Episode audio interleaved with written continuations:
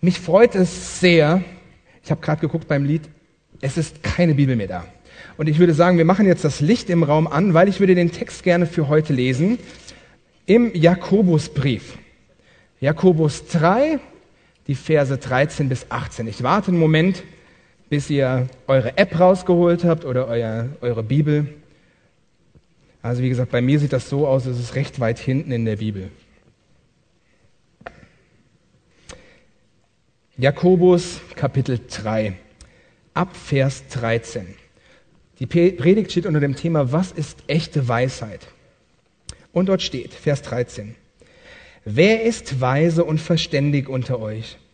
Er zeige aus dem guten Wandel seine Werke in, Sanftheit, in Sanftmut und Weisheit. Wenn ihr aber bittere Eifersucht und Eigennutz in eurem Herzen habt, so rühmt euch nicht und lügt nicht gegen die Wahrheit. Dies ist nicht die Weisheit, die von oben herabkommt, sondern eine irdische, sinnliche, teuflische. Denn wo Eifersucht und Eigennutz ist, da ist Zerrüttung und jede schlechte Tat. Die Weisheit, die von oben aber, ist erstens rein, sodann friedevoll, milde, folgsam, voller Barmherzigkeit und guter Früchte, unparteiisch, ungeheuchelt. Die Frucht der Gerechtigkeit aber wird in den Frieden denen gesät, die Frieden stiften. Andi, ich würde gerne noch für dich beten und genau, dann startet Andi.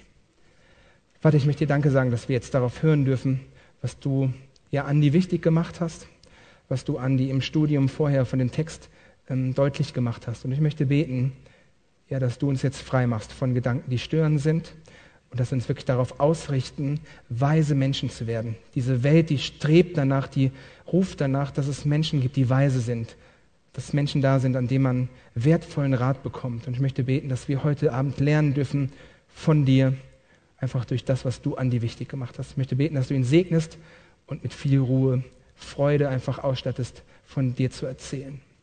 Amen.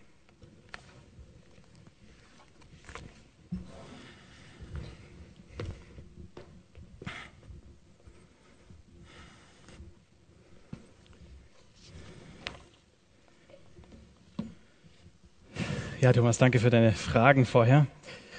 Allerdings genieße ich es mehr frei zu sprechen, nicht nur Fragen zu beantworten. Und so habe ich die Möglichkeit, ähm, euch auch zum Ausdruck zu bringen, wie ich mich freue, hier zu sein, wie ich äh, sehr viel Freude auch schon bei der Vorbereitung hatte. Und einfach nachdem ich schon mal eingeladen wurde, damals hattet ihr über Samuel gesprochen, mal wieder hier reinzuschauen. Ich erinnere mich unheimlich gerne an die Freizeit damals in Willingen. Ich denke, es war 2012, Markus. Ähm, war für mich eine sehr bereichernde Zeit und äh, freue mich jetzt sehr auf dieses Thema heute Abend. Ein ähm, Unterschied zwischen damals und heute ist mir so ein bisschen aufgefallen, unabhängig von der Anzahl von Personen. Das waren so diese Dezibel gerade bei der Musik. Ich hoffe, dass wir es schaffen, die Stimme Gottes trotzdem zu hören, weil meiner Ansicht nach spricht Gott, im Alten Testament wird es mal beschrieben als eine Stimme des Säusels, des leise Redens. Ich hoffe, dass wir äh, uns nicht zu sehr aufputschen lassen und hören auf das, was Gott zu uns sagt, manchmal nicht auf die emotionale Art, sondern direkt zu unserem Geist. Du hast den Text schon gelesen und so können wir eigentlich direkt einsteigen. Die Frage ist, was ist echte Weisheit? Wo findet sich Weisheit? Bei wem findet sie sich? Findet sie sich auf den Universitäten der Welt? Findet sie sich in der Literatur der Welt? Sie findet sich garantiert nicht bei dem Professoren, von dem ich euch jetzt gleich erzählen möchte. Er war eine Koryphäe auf seinem Fachgebiet, kam aber eines Tages nach Hause von der Uni, so ziemlich nach vorne gebeugt und sagte, Schatz, ruf mir bitte den Arzt, mir ist es dermaßen in den Rücken gefahren. Und seine Frau war so lieb und rief den Arzt. Der Arzt kam an, um ihm dann zu erklären, dass er fälschlicherweise den Hosenknopf mit seinem Jackett verknöpft hatte. Anschließend konnte er wieder aufrecht gehen. Das sind so Fachidioten, die sehr viel wissen, aber nicht wirklich taugen für das praktische Leben. Im vorherigen Abschnitt letzte Woche ging es, Markus hat das Thema behandelt, um das Lehrersein, um die Worte. Und die Frage ist, findet sich echte Weisheit in Worten? Wir kommen zur ersten Folie. Weisheit, und das haben wir hier gelesen, zeigt sich im Unterwegssein. Wer ist weise? fragt Jakobus. Der zeige durch einen guten Wandel seine Werke in Sanftmut, die aus der Weisheit kommen. Weisheit ist eine Weisheit, die ankommt im Leben. Eine Weisheit, die sich ausdrückt in der Art, wie man unterwegs ist. Es heißt hier, der zeige durch einen guten Wandel seine Weisheit, durch einen guten Wandel der Werke der Sanftmut als Frucht hat. Werke, ich denke, das verstehen wir alles, das sind Dinge, die wir planen in unserem Leben. Ein Werk könnte meine Predigt heute Morgen sein, muss nichts mit meinem Wandel zu tun haben. Ein Werk könnte sein, das mir die Stühle gestellt hat, muss nichts mit dem Wandel zu tun haben. Aber der Wandel, die Art, wie wir unterwegs sind, das unterscheidet sich nicht, ob wir in der Schule sind oder im SAT oder bei unseren Eltern. Vor einigen Jahren war ich in den USA. Wir haben da irgendwo wild gecampt und wollten am nächsten Morgen in einen Gottesdienst gehen. Wir haben diese Calvary Chapel schon gesehen gehabt und haben uns dann noch in so einem Bächlein äh, gewaschen, wollten so die letzten Campingspuren aus unserem Gesicht rauswaschen. Und da kam ein Auto an, ziemlich energisch, hupte jemand, ließ die Scheibe runter und schrie uns auf Englisch an, Get your ass off my land. Ich übersetze es lieber nicht. Wir haben es schnell getan, weil wir wussten, dass die Amis, wenn man ihr Grund und Boden betritt, auch sehr schnell mit der Waffe unterwegs sind ähm, haben dann anderweitig versucht, uns einigermaßen zu präparieren, sind in diesen Gottesdienst gegangen und da trafen wir diesen Herrn wieder. Er stand vorne an der Tür und hat die Gäste begrüßt. Dieses Werk, am Sonntagmorgen die Gäste zu begrüßen, hatte definitiv nichts zu tun mit der Art, wie er allgemein unterwegs war. Deswegen war es ihm auch etwas peinlich. Wir verstehen den Unterschied zwischen Werk und Wandel. Es geht bei dieser Weisheit um eine Weisheit, die in deinem Leben ankommt. Eine Weisheit, die sich ausdrückt durch die Art, wie du unterwegs bist. Es sind zwei Weisheiten, die uns hier beschrieben werden und nicht nur die Weisheit von oben kommt an in deinem Alltag, sondern auch die andere. Wir wollen aber beginnen, nächste Folie, mit der Weisheit von unten. In den Versen 14 und 15 wird sie uns beschrieben. Wenn aber bitter Neid und Selbstzucht in eurem Herzen ist, so rühmt euch nicht und lügt nicht gegen die Wahrheit. Das ist nicht die Weisheit, die von oben kommt, sondern eine irdische, seelische, dämonische. Mit drei verschiedenen Begriffen beschreibt Jakobus uns diese Weisheit. Sie ist irdisch, seelisch, dämonisch. Es geht nicht um drei verschiedene Weisheiten, sondern ein und dieselbe, die diese drei Charaktere in sich trägt. Was bedeutet irdisch? Irdisch könnte man sagen, das ist äh, biologisch, natürlich, ähm, neutral, es ist doch gut. Wenn wir aber uns anschauen, was Paulus zu irdisch gesinnten Menschen sagt, in Philippa Kapitel 3, dann lesen wir dort, viele wandeln als Feinde des Kreuzes. Ihr Ende ist das Verderben. Ihr Gott ist der Bauch. Sie rühmen sich ihrer Schande. Sie sind irdisch unterwegs. Und dann stellen wir fest, irdisch ist nicht irgendwie neutral, sondern irdisch bedeutet, dass es etwas ist, das im Gegensatz zu himmlisch ist. Irdische Weisheit ist eine Weisheit, die einem auf dieser Erde anerzogen wird, die einem überall begegnet, die die Mentalität der Menschen um einen herum bestimmt. Seelisch könnte man sagen, ist auch human oder emotional, menschlich. Aber wir stellen fest, dass Jakobus diese seelische Weisheit oder das, was in den Menschen drin wohnt, an verschiedenen Stellen anspricht. In Kapitel 1, Vers 14 zum Beispiel, da spricht er von der Begierde, die in den Menschen drin wohnt. Also das Menschliche, das Seelische ist nicht neutral. Es ist eine Begierde, die sich gegen etwas richtet, was Gott von uns möchte. Und seelisch steht hier im Gegensatz zu geistlich. Ist also nicht neutral. Ich dachte immer, Mensch, also irdisch und seelisch ist harmlos und dann kommt er so mit dem Hammer und sagt dämonisch. Ist doch was ganz anderes. Das ist nämlich dieses dritte Merkmal dieser Weisheit. Sie ist dämonisch. Andere Übersetzungen sagen, sie ist teuflisch.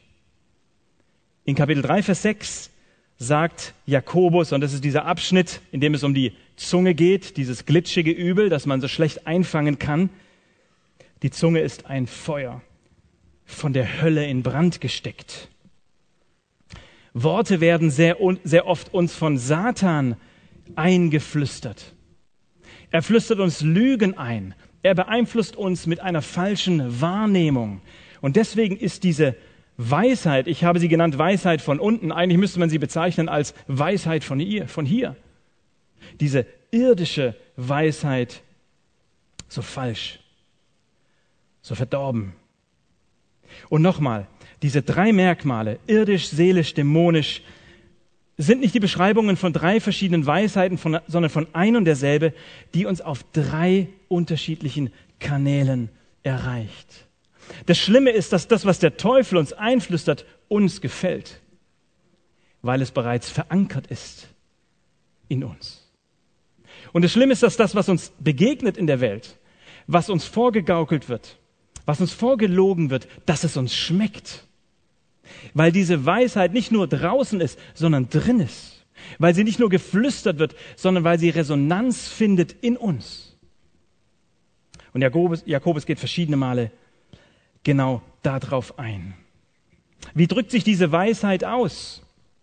In Vers 14 wird uns beschrieben, wenn ihr bitter Neid und Selbstsucht in euren Herzen habt, dann rühmt euch nicht, lügt nicht gegen die Wahrheit.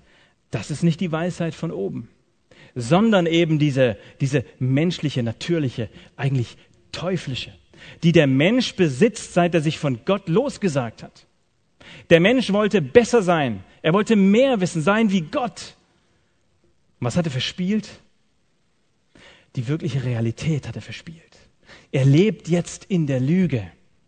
Und das drückt sich aus durch Neid, durch Vergleichen, das Ziel des Teufels ist, dass du jemand bist, der sich mit anderen vergleicht, der neidisch wird, der feststellt, die Lebensumstände des anderen sind viel besser. Ich wäre gerne in seiner Familie groß geworden. Ich hätte gerne sein Aussehen. Ich hätte gerne ihre Begabungen. Ich hätte gerne seine Freundin oder ihren Freund. Und was wir indirekt tun, wenn wir andere Menschen beneiden, wir drücken Zweifel gegenüber Gott aus und sagen ihm, dass er sein Universum ungerecht regiert. Und genau das möchte der Teufel. Menschen, die neidisch sind. Der Anfang des Vergleichens ist das Ende der Zufriedenheit, sagt Wilfried Block.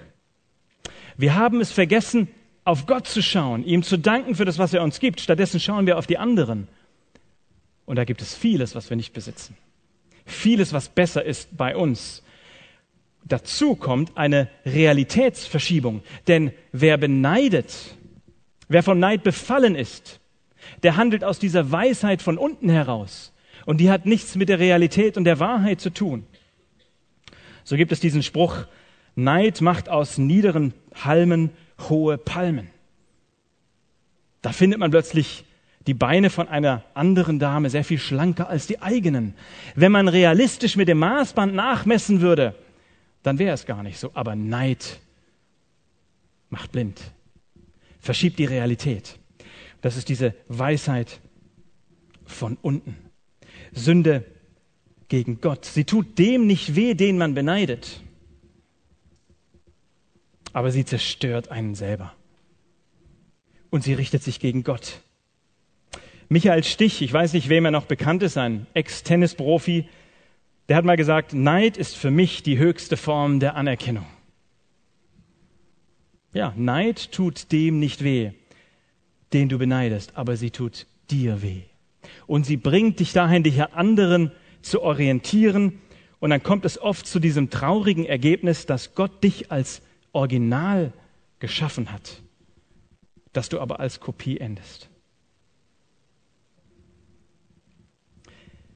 Ein weiterer Ausdruck dieser Weisheit von unten ist, in Schlachter wird es Selbstsucht genannt. Elberfelder nennt es Streitsucht. Selbstsucht herrscht da, wo der Mensch sich im Mittelpunkt hat. Wenn er nicht mehr auf Gott schaut, den er anbetet, dann muss es natürlich um ihn gehen. Dann müssen ihm andere Menschen auch dienen, damit er sich auf seinem selbstgebastelten Thron wohlfühlt.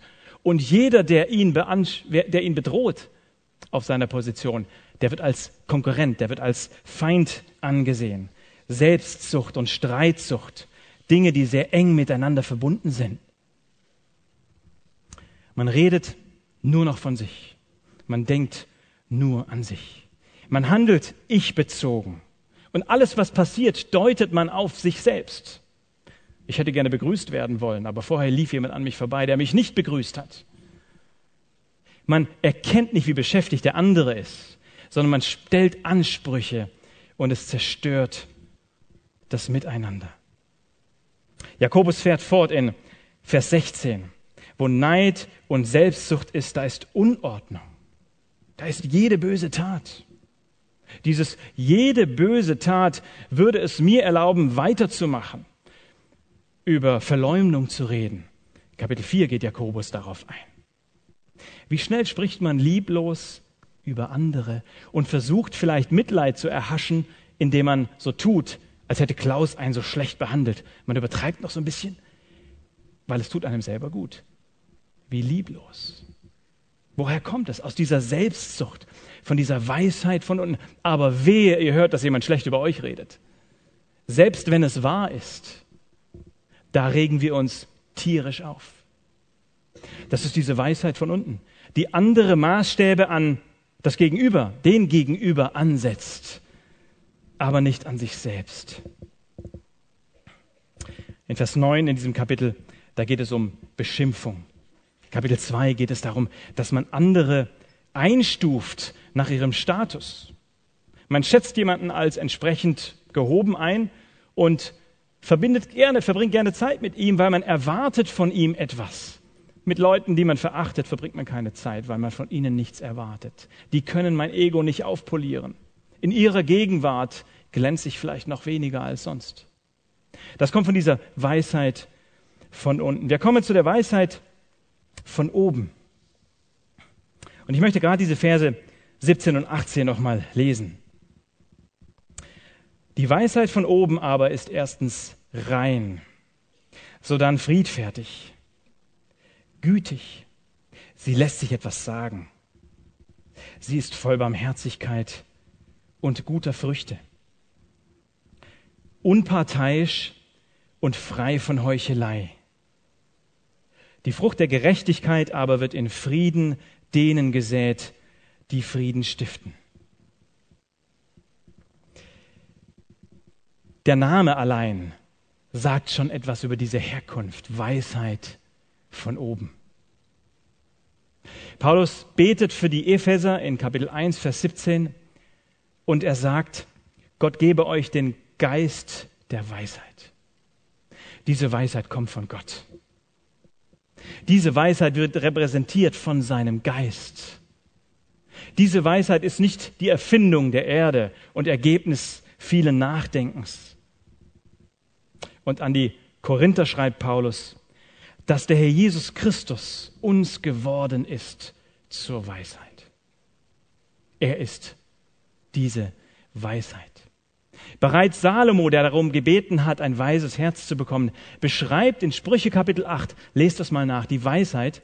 Und wer dieses Kapitel liest, der hat den Eindruck, er schreibt nicht von einem Konzept, er schreibt nicht von toller Information, sondern er schreibt von einer Person. Dort heißt es zum Beispiel, wer mich findet, die Weisheit, der findet das Leben. Das bezieht sich genauso auf den Herrn Jesus. Wer mich aber verachtet, der geht Wege des Todes. Und wir haben den Eindruck, diese Weisheit von oben ist kein Konzept, sondern sie ist eigentlich eine Person. Und wenn wir uns jetzt damit beschäftigen, wie sie uns beschrieben wird, dann beschäftigen wir uns eigentlich mit dem Wesen des Herrn Jesus. Und sein Leben studieren bedeutet, diese Weisheit zu studieren. Und worauf ich auch aufmerksam machen möchte, Jakobus sagt uns nicht, sei weise, sei sanftmütig, sei unparteiisch, sei rein. Wir finden hier keine Imperative. sondern er beschreibt eine Tatsache. Er sagt, so ist die Weisheit. Und jetzt kannst du damit machen, was du möchtest. Aber ich bitte etwas ganz Besonderes damit zu machen. Ich bitte dich, diese Weisheit, die hier beschrieben wird, in deinem Leben zu suchen. Denn das ist göttlicher Maßstab. Das ist nicht Verhaltensknigge für irgendwelche frommen Leute. Das ist Ausdruck des Geistes Gottes. Das ist das, was Gott in deinem Leben sehen möchte, wenn du ihn eingeladen hast, darin zu wohnen. Die Weisheit von oben zeigt sich durch Werke der Sanftmut. Wer von euch hat in der letzten Woche das Wort sanftmütig benutzt? Vielleicht jemand, der diesen Text gelesen hat, aber ich glaube, wir finden das nicht in der Schule, oder? Bitte? In Latein, okay. Gut. Klingt etwas abstrakt, realitätsfern. Wer von euch ist heute vor den Spiegel gegangen und hat gesagt, ich glaube, so sehe ich sanftmütig aus? So möchte ich rumlaufen. Ich habe mir kürzlich diese Brille gekauft und dann hat mir die Dame gesagt, nehmen Sie eine dunkle Brille, das macht Sie streng denke, Mensch, das ist gut. Bei meinem Job als Lehrer, bisschen mehr Strenge und Autorität. Ich versuche mich ja in diesem Job auch an dem Herrn Jesus zu orientieren, aber wenn ich dann sage, Herr, was hättest du getan, dann sehe ich ihn immer im Tempel, beim Reinigen. Kennt die Situation. Und ganz so darf ich nicht durchfahren in der Schule. Sanftmut ist eigentlich etwas Altmodisches, oder? Wer möchte sanftmütig sein? Wer möchte rumlaufen und eigentlich den Leuten sagen, hey, wenn ihr Probleme habt, kommt zu mir. Ich bin nicht der, der nach eurem Status sucht. Ich bin nicht der, der durch euch aufbewertet werden möchte. Ich bin auch nicht der, der euch voll labert mit, einer, mit meiner eigenen Leistung und euch dadurch unter Druck setzt. Ich bin sanftmütig. Der Jesus hat es gesagt. Kommet her zu mir, ihr, die ihr beladen seid, denn ich bin demütig, ich bin sanftmütig. Ich glaube, heute ist es mehr in, rebellisch zu sein, stark zu sein, etwas auszudrücken durch das eigene Leben. Sanftmut. Der Jesus wünscht es sich für dein Leben, wenn er in dir wohnt, auch wenn es altmodisch ist. Dann wird diese Weisheit von oben beschrieben als rein. Und ich glaube nicht, dass es hier um sexuelle Reinheit, um Keuschheit geht, weil es im Zusammenhang eigentlich um Menschen geht, die Frieden bringen. Und ich glaube, was Jakobus uns hier sagt mit diesem Wort rein, diese Weisheit macht einen echt. Diese Weisheit, Weisheit macht einen eindeutig, die macht einen wahrhaftig.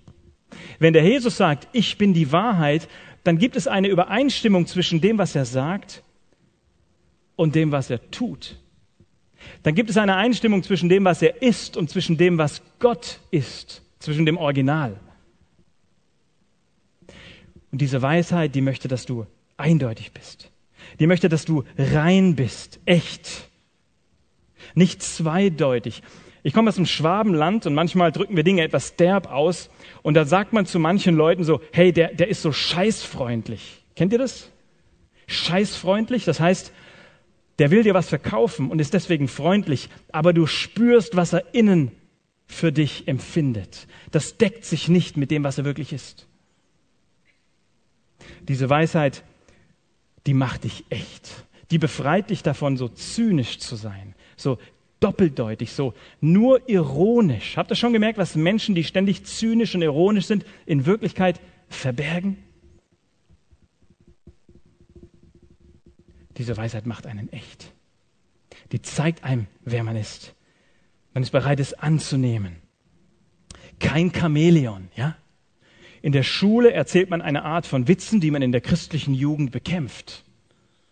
Das ist nicht rein, das ist nicht echt. Das ist Chamäleon. Aber diese Reinheit zeigt dir in voller Realität, wer Gott ist zu jedem Zeitpunkt deiner Existenz, egal mit wem du zusammen bist. Dann lässt du dich von Gott und seiner Heiligkeit beeindrucken, nicht von den Menschen, die um dich rum sind. So dann friedfertig heißt es hier. Der Jesus ist der Friedefürst. Er hat es geschafft, diese Spannung zwischen den sündigen Menschen und einem heiligen Gott zu vereinen. Als der Friedefürst ist er gekommen. Und wir brauchen diese Friedefürsten in unseren Gemeinden. Wir brauchen diese Friedefürsten da, wo wir uns als Freunde treffen, da, wo wir mit Schulkameraden, Studienkollegen zusammen sind. Paulus schreibt an die Epheser und er sagt zu ihnen leider nicht, genießt euch in Liebe, das wäre unheimlich schön, das würde ich da unheimlich gerne lesen. Aber er schreibt, ertragt euch in Liebe. Weil der andere, mit dem du unterwegs bist, ob gläubig oder nicht, der hat noch ganz vieles von dieser Weisheit von unten in sich. Und immer wieder schwappt es über. Und das macht es für dich anstrengend, mit ihm zusammen zu sein. Das macht es für dich anstrengend, mit ihm zusammenzuarbeiten. Er sucht Anerkennung und er erzählt deswegen so viel. Ertrag ihn in seiner Not. Ertragt euch in Liebe. Wir brauchen Menschen, die friedfertig sind. Menschen, die andere ertragen, die sie in Liebe hinweisen. Die vielleicht auch mal als Friedensstifter vermitteln. Ver vergangenen Wochen habe ich ein Gespräch gehabt mit jemandem und ich habe diesen Abschnitt zitiert. Er hat sich beklagt über jemanden, der ihm Unrecht getan hat. Und ich habe gesagt, mit welcher Wahrnehmung denkst du über ihn nach? Ist es die Weisheit von unten oder ist es die Weisheit von oben? Und ich hatte den Eindruck, es war nur die Weisheit von unten. Er hat nur die Fehler des anderen gesehen, sein eigenes Verhalten überhaupt nicht bewerten können. Ich habe ihn nach Hause geschickt, gebeten, über diesen Text zu beten. Und daraufhin hat er gesagt, Andi, ich möchte nicht mehr dieses Gespräch mit der anderen Person. Denke ich, gut, vielleicht hat er so viel eigenen Fehler eingesehen. Warum nicht? Sagt er, weil ich weiß, ich müsste mich entschuldigen und das möchte ich nicht. Gut, das ist schon ein toller Ansatz. Da hat diese göttliche Weisheit schon zu einer Reflexion geführt, zu einer Selbsterkenntnis geführt. Und es kam zu dem Gespräch. Und er hat sich entschuldigt. Diese Weisheit bewirkt den Wunsch nach Frieden, die Bereitschaft nach Frieden. Und sie deckt diesen Weg des Friedens auf. Jesus wünscht, dass du jemand bist, mit dem man nicht streiten kann. Diese Weisheit ist gütig, mitleidig, etwas, das wir an dem Herrn Jesus sehen. Diese Weisheit, so heißt es hier, lässt sich etwas sagen, ist lernbereit. Kürzlich kam ein Schüler zu, Schüler zu mir, hatte irgendwie keinen Bock auf den Unterricht und sagte, Herr Burkhardt, ich brauche das nicht. Ich habe Flatrate. Er wollte mir sagen, ich kann das doch jeden Moment nach, nachgoogeln. Ich, ich, ich, ich muss das doch nicht mitschreiben. Ich weiß doch schon alles. Diese Weisheit deckt das eigene Unwissen auf. Macht bereit zu lernen. Bist du lernbereit? Triffst du dich mit anderen zum Meinungsaustausch, aber dein Gedanke ist der, dass der andere mit seiner Meinung kommt und mit deiner Meinung geht. Ja, das ist auch Meinungsaustausch, oder?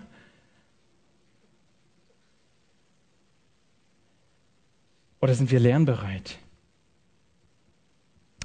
Kann der Jesus uns ein Beispiel sein im Lernbereit sein? Er, der die Weisheit Gottes an sich ist, als Gott Mensch wird? In Jesaja Kapitel 50, da gibt es eine Stelle, und die würde ich uns gerne vorlesen. Die drückt uns etwas aus über den Herrn Jesus und zeigt uns, dass er uns auch in diesem Punkt etwas zu sagen hat und dass er ein Vorbild ist. Das heißt in Jesaja Kapitel 50, ich lese von Vers 4 an, vom zweiten Teil. Er, Gott, weckt morgen für morgen, ja, er weckt mir das Ohr. Ich zitiere aus einem Gottesknechtslied, aus einem Lied, das prophetisch über die Zeit spricht, in der der Herr Jesus auf der Erde ist. Er, Gott der Vater, weckt mir das Ohr. Ja, er weckt mir das Ohr, damit ich höre, wie ein Jünger hört. Wie hört ein Jünger? Er hört lernbereit. Er hört im Wissen, dass er Information braucht, dass er Anweisung braucht. Mit dieser Haltung hat der Herr Jesus sein Ohr geöffnet gegenüber Gott, seinen Vater. Gott, der Herr, hat mir das Ohr geöffnet und ich habe mich nicht widersetzt. Wann widersetzt sich ein Hörender? Wenn er etwas gesagt bekommt, was ihm nicht schmeckt. Und der Herr Jesus sagt, ich habe mich nicht widersetzt, ich bin nicht zurückgewichen. Nein, meinen Rücken bot ich denen dar, die mich schlugen, meine Wangen denen, die, die mich rauften, mein Angesicht verbarg ich nicht vor Schmach und Speichel. Der Jesus hat gesagt, Vater, ich bin gekommen, deinen Willen zu tun. Sag ihn mir. Ich sage nichts, es sei denn, du hast es mir gesagt. Ich tue nichts, es sei denn, du hast mich angewiesen. Wer von uns ist mit dieser Mentalität unterwegs? Nicht nur sagen, Herr, sag bitte mal, dann schaue ich, was ich tue, sondern dann, ich habe mich nicht widersetzt. Ich bin selbst diesen Weg gegangen. Wenn deine Beziehung mit Gott diesen Aspekt der Weisheit Gottes ausdrückt, dann hast du was Gewaltiges gewonnen. Ich habe in den letzten Monaten so eine Phase gehabt, wo ich den Eindruck habe, irgendwo klemmt's, irgendwo geht's nicht vorwärts. Ich habe gesagt, Herr, bitte, rede zu mir. Wo denke ich falsch über mein eigenes Leben? Wo denke ich falsch über meinen eigenen Dienst? Und er hat mir irgendwie gezeigt, schau mal, Andi, du folgst einem König nach, der auf dieser Welt verworfen war. Was ist dein Ziel auf dieser Welt? Du folgst einem König nach, die für diesen König nur eine Dornenkrone hatte. Suchst du eine Ehrenkrone? Was suchst du in deinem Dienst? Gesellschaftliche Anerkennung? Wenn du von jemandem eingeladen wurdest, seine Schmach zu tragen? Suchst du durch deinen Dienst irgendwo auf den Titelseiten der Zeitung zu erscheinen? Und diese Schmach in irgendwas Rühmliches, Gesellschaftsfähiges, Anerkanntes umzupolieren? Versuchst du diesen Weg der Nachfolge schmerzfrei und attraktiv zu gestalten, wenn es für ihn bedeutet hat, ans Kreuz zu gehen? Das hat gedauert. Was Gott mir gesagt hat, hat mir nicht geschmeckt, weil es konkrete Punkte in meinem Leben angesprochen hat.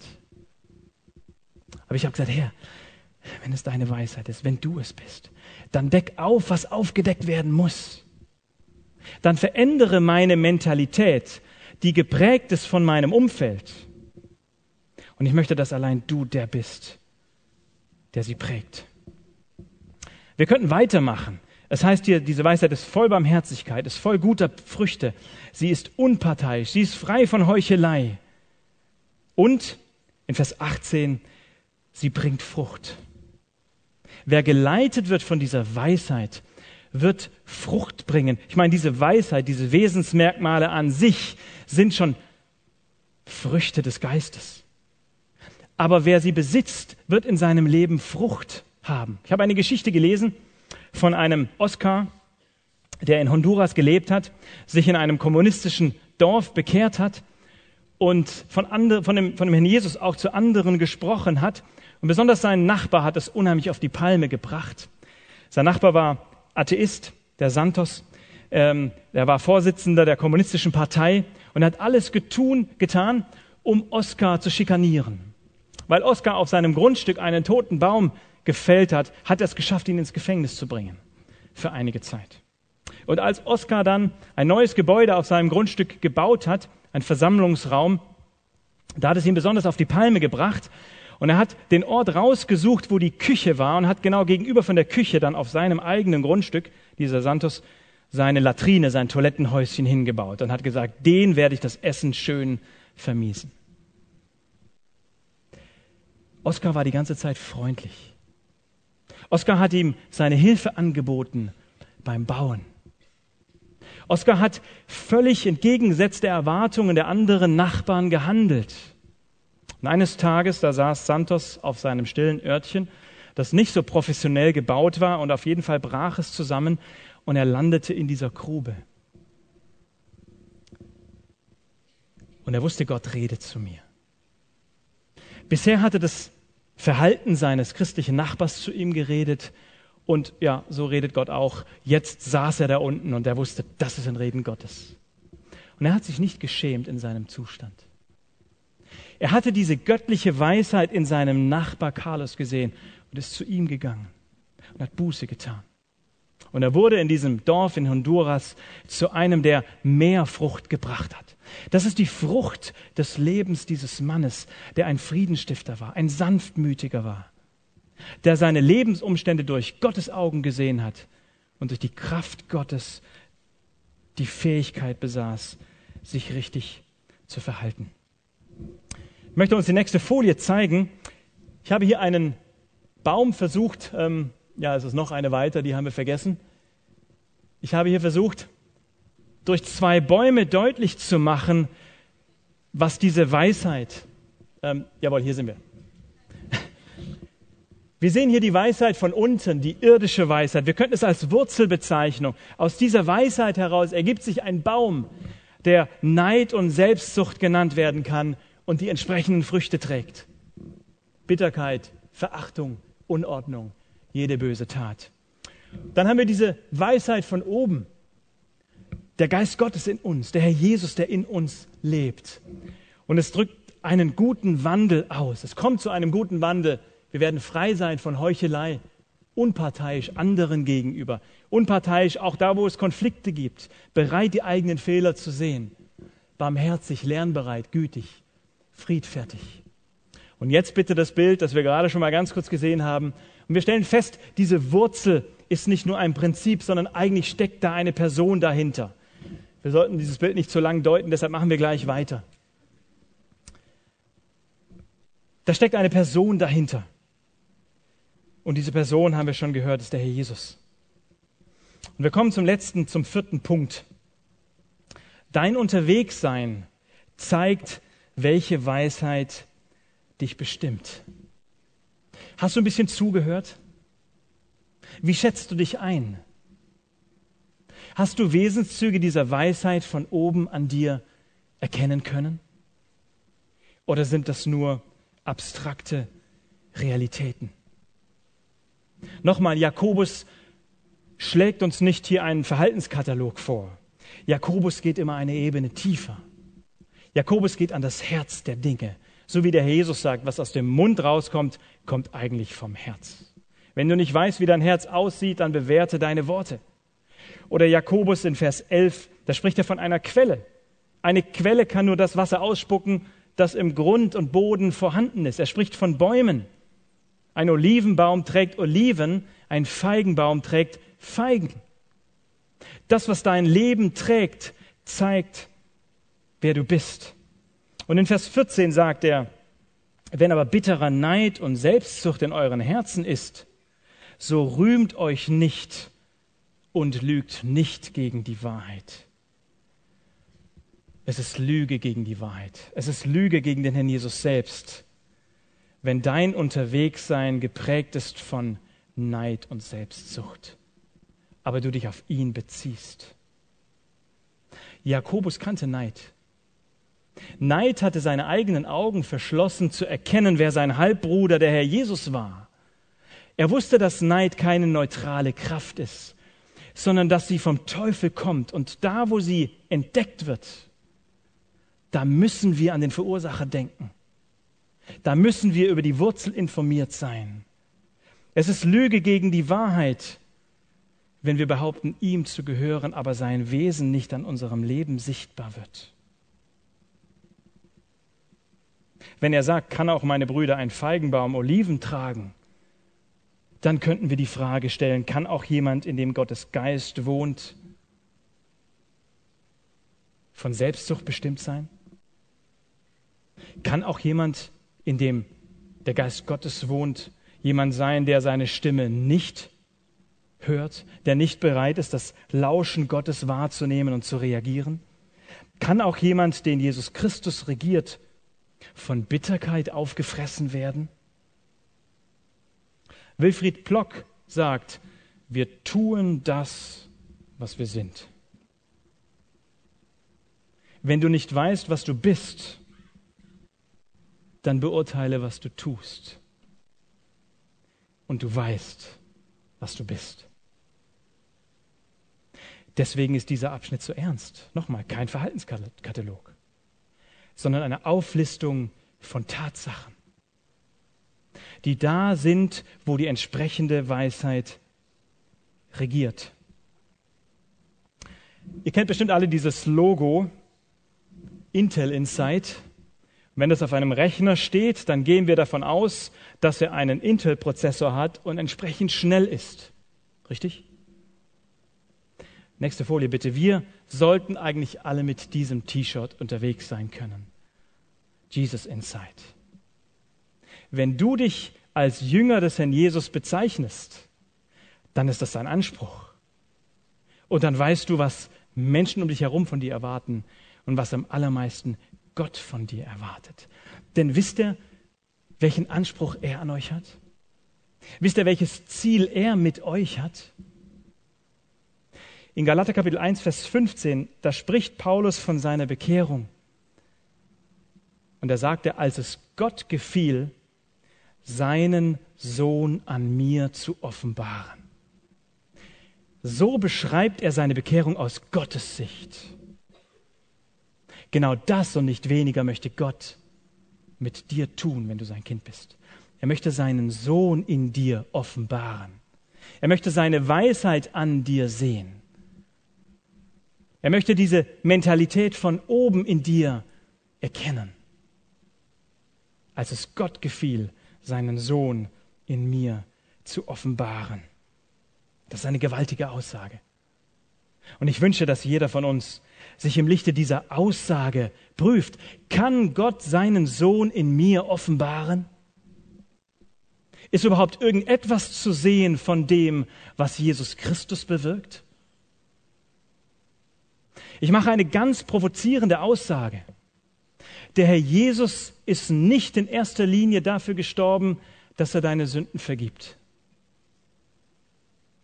Sündenvergebung ist nur Mittel zum Zweck. Ziel ist, dass du Leben bekommst, Leben aus Gott. Kolosser schreibt davon. Er hat uns die Sünde vergeben, damit wir Leben haben. Das Ziel ist Leben. Das Ziel ist, dass der Jesus sein Leben durch dich der Welt zeigt, dass er sich verherrlichen kann, dass man ihn studieren kann, nicht nur beim Lesen des Wortes, sondern indem man die Menschen studiert, die sich nach ihm benennen. In Antiochia da wurden die Jünger zuerst Christen, kleine Christusse genannt, weil man das Wesen ihres Meisters an ihnen gesehen hat. Wir kommen zur letzten Folie und ich möchte dich bitten, genau das zu tun, was diese Weisheit in dir bewirken möchte, hinzuhören, dich zu reflektieren. Die Frage oben prägt die echte göttliche Weisheit mein Leben. Die Option eins ist ja natürlich, Gott sei Dank, Herr Jesus, du hast mich verändert. Ich will mich gar nicht mehr daran erinnern, wie es vorher war. Option zwei ist, hm, teilweise. Aber ich sehe schon noch ganz viel von dieser alten Mentalität. Ich erkenne es immer wieder und bekenne es als Sünde. Ich möchte mehr von dir haben. Ja, dann prüf, wo du den Geist Gottes betrübt hast damit er dich ganz regiert, denn das ist sein Wunsch. Und das ist das Beste, was dir passieren kann. Und das Dritte ist, nein, Sanftmut, ein Fremdwort, nicht nur vom Wort, sondern ein Fremdwort in meinem Wandel gibt es nicht. Dann, dann wechsle die Seiten. Dann tue Buße und lade ihn ein. Er möchte kommen in dein Herz, nicht nur um deine Ewigkeit, deine Bestimmung in der Zukunft zu verändern, sondern deine Realität jetzt und heute. So stark ist er. Dieses Weizenkorn ist in die Erde gefallen, damit Frucht aus ihm entsteht. Frucht, die dem Weizen, dem Herrn Jesus, ähnlich ist. Das ist sein Anspruch. Und wenn davon nichts in deinem Leben zu sehen ist, dann bitte ordne dich bei Punkt 3 an. Es ist ernst. Die Bibel fordert uns auf, der ganze erste Johannesbrief fordert uns auf, unser Leben zu prüfen und danach zu suchen, ob Anzeichen dieses Lebens in uns sind. Und sie sagt uns auch ganz klar, dass wenn diese Anzeichen nicht in uns sind, dass wir genau das tun sollen, Buße tun. Noch ist Zeit dafür.